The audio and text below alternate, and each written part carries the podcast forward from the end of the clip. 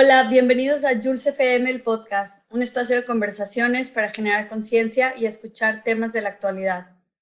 Capitalismo consciente.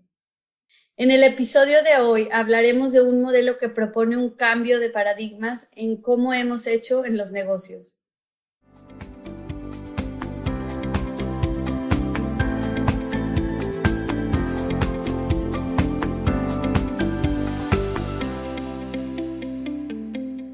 Hoy tenemos como invitada a Rocío Díaz González. Rocío ha sido directora ejecutiva en Capitalismo Consciente en México. Rocío suma más de 13 años de experiencia en diversos sectores.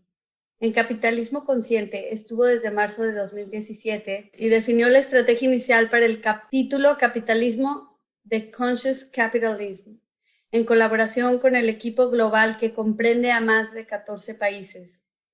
En cuanto a su desempeño en capitalismo consciente, ha sido responsable en buena medida de los cimientos de la organización en México. Delineó y controló los procesos legales para el establecimiento de ONG en el país. Diseñó el plan de negocio y lo adaptó al mercado mexicano con sus necesidades particulares y específicas. Además, diseñó metas educacionales para crear las primeras experiencias de negocios para estudiantes de nivel licenciatura. Previo a su trabajo en Capitalismo Consciente, Rocío formó parte de otras importantes organizaciones como Victoria 147 y Endeavor México, donde su visión contribuyó con el desarrollo de estrategias y programas de emprendimiento y desarrollo. Rocío es uno de los grandes pilares estratégicos de capitalismo consciente en México y un elemento de gran relevancia para la organización y la consecución de sus objetivos. Hola Rocío, ¿cómo estás? Hola, Jules. Estoy feliz de estar contigo en el podcast, que me lo has platicado mucho y es un honor para mí que me invites. No, muchas gracias. Es un honor tenerte a ti, que has tenido una trayectoria impresionante para tu corta edad en, en los negocios y en las empresas en México. Y bueno, a ver, cuéntanos un poco cómo fue que te sumaste a este proyecto, cómo te involucraste al capitalismo consciente.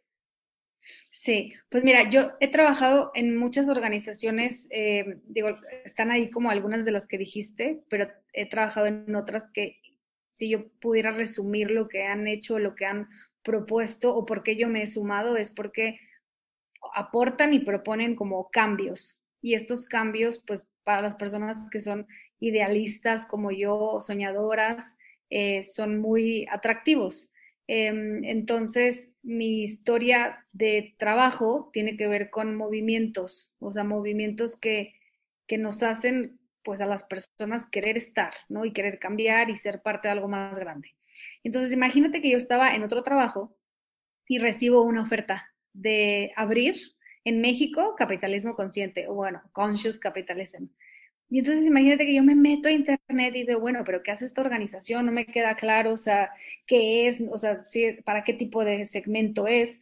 Y en mi entrevista, una de mis primeras entrevistas con las personas que me contratan, que se ponen de acuerdo en México para fondear esto, pues es como, bueno, tú nos vas a decir qué hacer. Y yo, ok, interesante el reto. Em, pero pues cuando me puse a leer qué era esto y cómo había nacido, me conectó mucho con el corazón.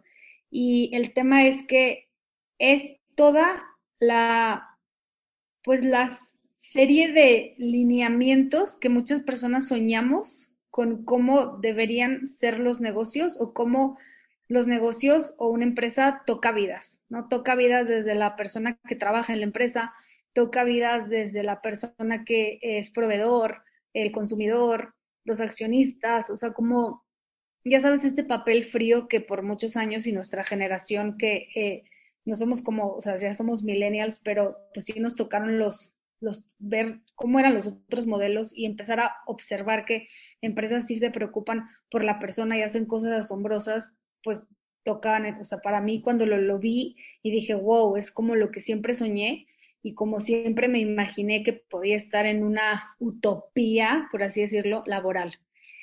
Y entonces, em, otra de las cosas por las que decido, claro, dejar mi otro trabajo y cambiarme a este, que cumplí cuatro años este mes de que estamos grabando el podcast, em, es porque me gustó mucho que esta organización nació después de un movimiento. ¿A qué me refiero con esto? Muchas de las organizaciones que existen de representación empresarial eh, se, o sea, se, se, forman y después de que se forman, eh, toman liderazgos y esos liderazgos proponen y hacen los movimientos. Y a mí lo que me voló la cabeza, positivamente hablando de esta, fue que mundialmente el movimiento existió primero y después eso provocó que existiera una non-profit en Estados Unidos y una AC en México y eh, organización civil en todos los países que está. Entonces a mí eso me conectó mucho con decir, claro, o sea, ya existe como todo el grupo de empresas, empresarios, personas que creen en esto, lo viven y fue, o sea, se provocó que existiera ya como la organización que sigue pues, proponiendo cosas para ofertar o bueno, ofrecer más bien eh, vías para que esta gente se conozca, ¿no? Entonces, por eso llego aquí, eh, llego aquí bajo un sueño de, de, cómo me gustaría que cambiaran las cosas en, en mi país y pues al paso de estos cuatro años empezó a crecer bastante porque también en México se empezaron a tener eh, asociados, como, pues funciona como membresías, ¿no? es una organización de representación empresarial y tiene membresías y empezaron también a entrar eh, asociados de otros países. Y para mí eso fue como muy relevante porque eh, eso sucedió antes de que empezara como la pandemia. Después con la pandemia se amplificó y son más de cinco países los que, de los que asociados de capitalismo consciente tiene en este continente. Bueno, hay en Brasil también, pero Brasil habla portugués. son muy grandes. Oye, pero mm, ¿por qué surge como ONG o asociación civil? ¿Por qué no es como una empresa? ¿Cuál es la finalidad de, capitalismo consciente? Porque la finalidad es seguir promoviendo que se puede hacerla, se puede hacerla de esta manera. Hay un, libro que se hizo, eh, que igual se llama Conscious Capitalism, que ese libro, yo me gusta decirlo de esta forma porque así me identifica a mí y así le identifica también a otras personas que conozco, y es que pues le vino a poner nombre y apellido a muchas prácticas operativas, estratégicas y de gestión que muchas empresas ya tenían. Y al ser un libro con, donde se aborda mucho el caso de la empresa Whole Foods y también de un em, investigador y profesor de Babson, Raj Sisodia, pues le da la vuelta al mundo, ¿no? Y se traduce y llega a varios países y por eso también como surge el tema del movimiento y de crear la ACE, primero salen chapters, ¿no? Que era como promover esto. Entonces, eh, sí hay muchísimas otras empresas, de hecho, el, capitalismo consciente pues ofrece varias alternativas para que empresas crezcan, pero su fin, o sea, y su propósito, eh, es promover estos temas, ¿no? O sea, como la traducción al español del propósito de la organización es elevar el sentido humano en las organizaciones. Y, y cuando escuchas ese propósito, pues no habla de transformación ni de cambio operativo, ¿no? O sea, como elevar el sentido humano, elevarlo como, pues a través de la unión de muchos eh, líderes que, que simpatizan con esta causa. Oye, ¿y hay alguna como certificación o no sé, cuando se hacen miembros, tienen, ustedes los capacitan o qué se hace ahí con las empresas que se hacen miembros? Sí, se definió que no se dan certificaciones a empresas, sí se dan certificaciones a consultores bajo un programa que salió en 2020 eh, para que consultores, o sea, pues no les enseñamos a ser consultores, ¿no? Ellos ya son consultores y vienen, se certifican en capitalismo consciente y siguen amplificando la labor, em, pero era más una estrategia de llegar a más empresas. Eh, la, la, ACE o la organización, eh, y así funciona como en, España y en Brasil y en Estados Unidos, es que no certifican empresas o no certificamos empresas porque em, yo me gusta decirlo de esta manera, o sea, la conciencia no se compra, no se mide, no se pica play, no es un programa que descargas en una compu, ¿no? Las personas no somos perfectas, pero sí elegimos todos los días perseguir un camino de cómo queremos vivir una vida. Y si las personas no somos perfectas, si las personas conformamos una organización, ¿por qué podríamos pensar que que una organización puede ser 100%, consciente, ¿no? Y entonces cuando empiezas a tener certificaciones, pues empiezas también a ser eh, como es eh, no incluyente, porque dices tú sí, tú no.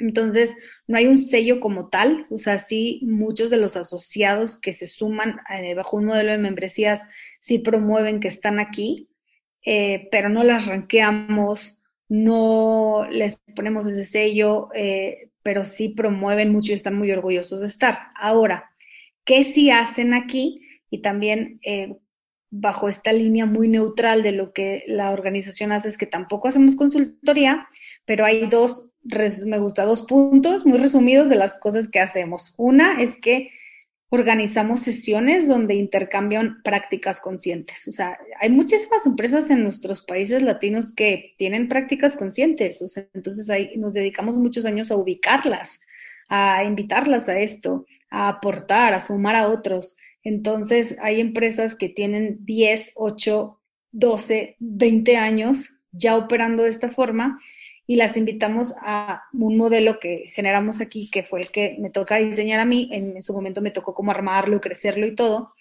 eh, pues a que compartan con otras personas. Y ese poder de poderlo compartir entre, entre un director y otro director hace mucho cambio, hace mucha, mucha sustancia. Y el otro punto muy resumido es, em, creamos en un momento una metodología que, que sí cae como en la parte de conocer a la empresa, pero insisto, no eh, tiene ningún fin de consultoría. Hacemos diagnósticos y esos diagnósticos son una muy buena, pues una muy buena entrada, ¿no? O sea, ¿qué quiere hacer el director de esta empresa? Pues primero revisa cómo está. Em, entonces se hace una estrategia de diagnóstico, después hacen eh, la presentación de hallazgos, se ligan esas, esos hallazgos a ciertas iniciativas que la organización eh, ofrece, pero también lo que ofrecen como toda la red internacional. Entonces, es un journey y así se le, se le llamó, o sea, todos los programas son como un journey, el CEO Journey, el Conscious Journey, o sea, es eh, porque también se dice mucho, no hay una persona que, que ha impulsado esto mucho y es de las personas que más sabe eh, tanto la práctica como, como, la teoría y es Thomas X. Smith que también es uno de los autores de una guía práctica del libro y es pues bastante famoso él. y él dice, no es, un, no es un destino, es un camino. Y por eso no existe una certificación y por eso sí existe como esta manera de estar constantemente compartiendo las prácticas, porque siempre hay retos en una empresa, porque siempre hay maneras diferentes de abordar, o sea, nunca terminas realmente de incorporar prácticas conscientes. Oye, ¿cómo sería un, un, ¿cómo puedo decirlo? Como prácticas o el capitalismo consciente aplicado. Sí, te lo voy a dar con ejemplos, si quieres, si me permites, de en México. Em, hay una empresa en el norte de México que se llama Merco, que son supermercados y tienen un propósito superior que, porque, bueno, el modelo del capitalismo consciente tiene este framework donde te invita a que Em, como de manera de florecita y por eso el logo es así y es sistémico, o sea, las empresas tienen un propósito. También tienen eh, prácticas de liderazgo consciente, ¿no? Que se resume en el liderazgo, el liderazgo consciente, se trata de nosotros y no el yo. Luego tiene la orientación de stakeholders, que son todos estos grupos de interés y que, bueno, el Foro Económico Mundial tiene dos años diciendo que, es, es que este es el futuro, ¿no? Del cambio, el stakeholder capitalism. Y a mí este pilar de me encanta, me encanta el tema de los stakeholders. Y luego también tenemos el, el, tema de la cultura consciente, que las culturas conscientes, pues en temas cualitativos son de amor y confianza y poder decir cómo todo está, pero en temas a la práctica son organizaciones donde la gente sabemos muy bien qué tenemos que hacer, cuál es nuestro rol, o sea, la autogestión, eh, la colaboración. Y bueno, hay muchos aspectos y en el libro vienen muchos otros y en, los, en, en internet, o sea, todo viene muy resumido Em, pero entonces, bueno, esta empresa con ejemplos prácticos, como se ve, se llama Merco, tiene su propósito superior que es ser el mejor supermercado para trabajar en México, lo cual implica que todas sus decisiones operativas pasan por ese propósito.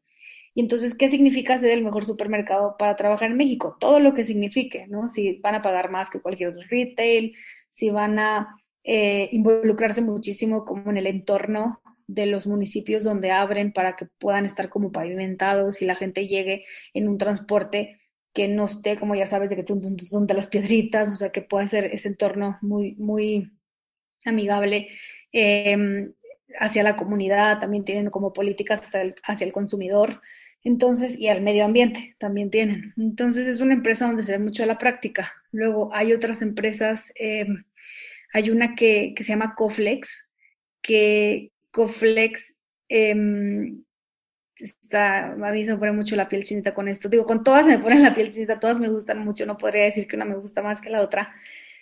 Em, pero Coflex pues hace piezas de plomería y ellos se toman muy en serio, o sea, los directores son, bueno, unas personas que impresionantemente una calidad humana y quieren dignificar el rol del plomero, ¿no? Y entonces dicen, o sea, oye, gracias a los plomeros tenemos salud, porque si no tuviéramos como estas piezas y si ellos no pudieran como armarlas bien, no tendríamos agua potable buena en nuestras casas y el agua la necesitamos para todo, para el refri, para lavar, para, para bañarnos, para todo, ¿no? Entonces, ¿por qué estos pues oficios se tratan como así el plomero? No, entonces trabajan con el stakeholder del gobierno para em, como que saquen, o sea, como que sí se tome en cuenta esto como una capacitación y les dan talleres y los hacen sentir como parte muy relevante de, este rol que se necesita. Y mm, tienen otra cosa que, a mí me sorprendió mucho, que te la voy a contar, eh, y es que entrevistan a todas las personas que contratan. O sea, imagínate, todas.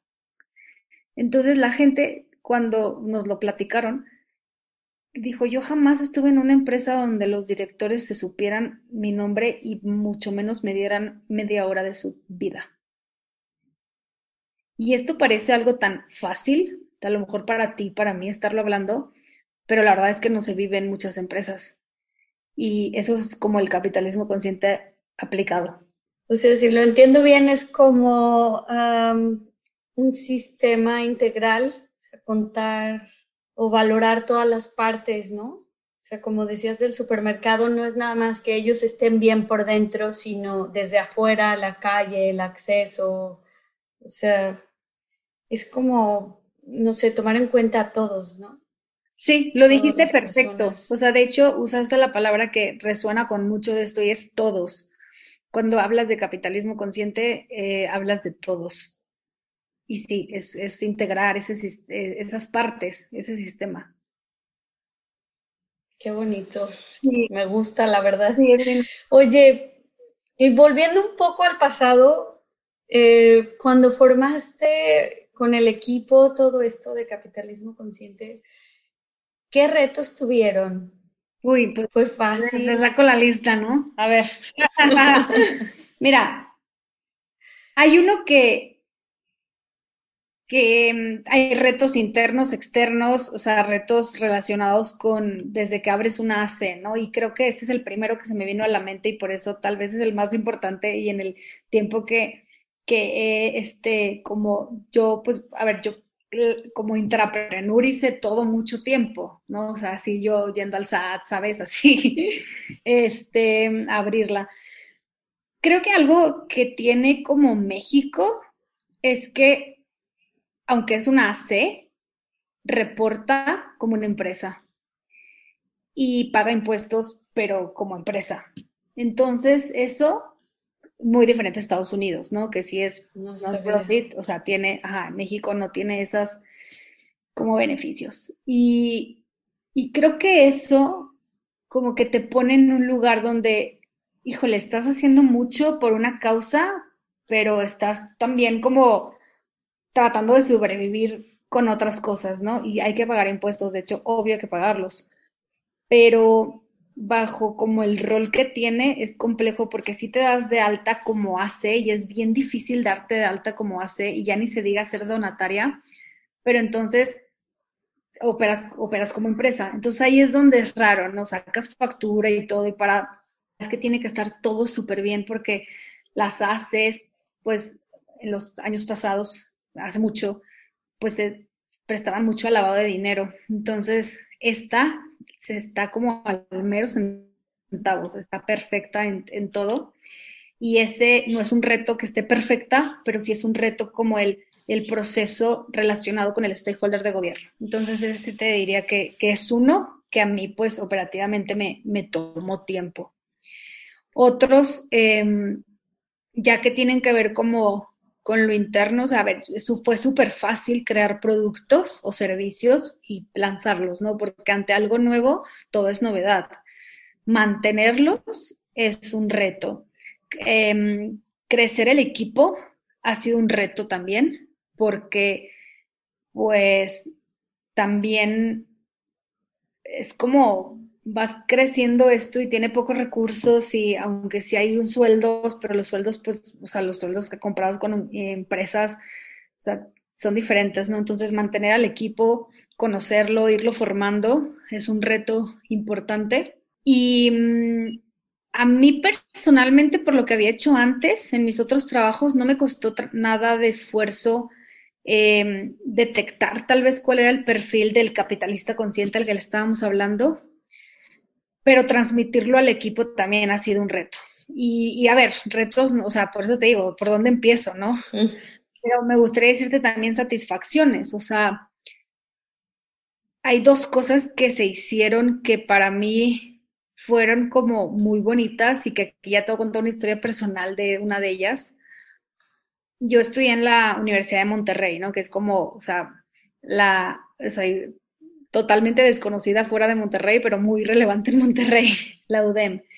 Y mucho tiempo mi papá me decía como, por favor, cámbiate al TEC, por favor, por favor. Y yo, no, no, o sea, yo quiero estudiar aquí. Y ahí quedó. Y ahorita voy a ir a ese punto de por qué estoy contando esto.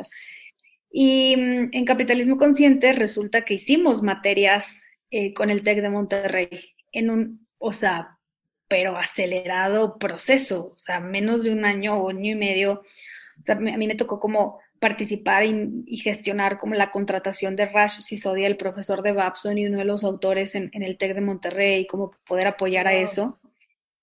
Y, y, que, a ver, o sea, el capítulo México, o sea, tuvo muchos beneficios en el sentido de marca, ¿no? Pero no económicos, pero era algo muy importante para México, ¿no? Y a mí me gustaba mucho como también eh, saber que el consejo que está detrás de capitalismo consciente está unido a eso y no era como que, ah, no, o sea, nosotros no ganamos nada de eso, no, no, al contrario, como que hay que hacerlo, es una labor, o sea, a mí eso me, me motivaba mucho a decir, qué padre la gente que está detrás de esto. Entonces, estuvo haciendo eso, salieron materias, o sea, pero rapidísimo. Hoy el TEC de Monterrey tiene materias sobre liderazgo consciente, sobre capitalismo consciente, negocios conscientes. Tienen, de hecho, la escuela de negocios cambió a que tuviera un enfoque de negocios conscientes. Eh, son las bolas de billar del universo, ¿no? O sea, no es como que, ah, sí, nosotros tenemos el santo grial, no, o sea, son las tendencias del mundo, pero pues se unieron las, las, las cosas.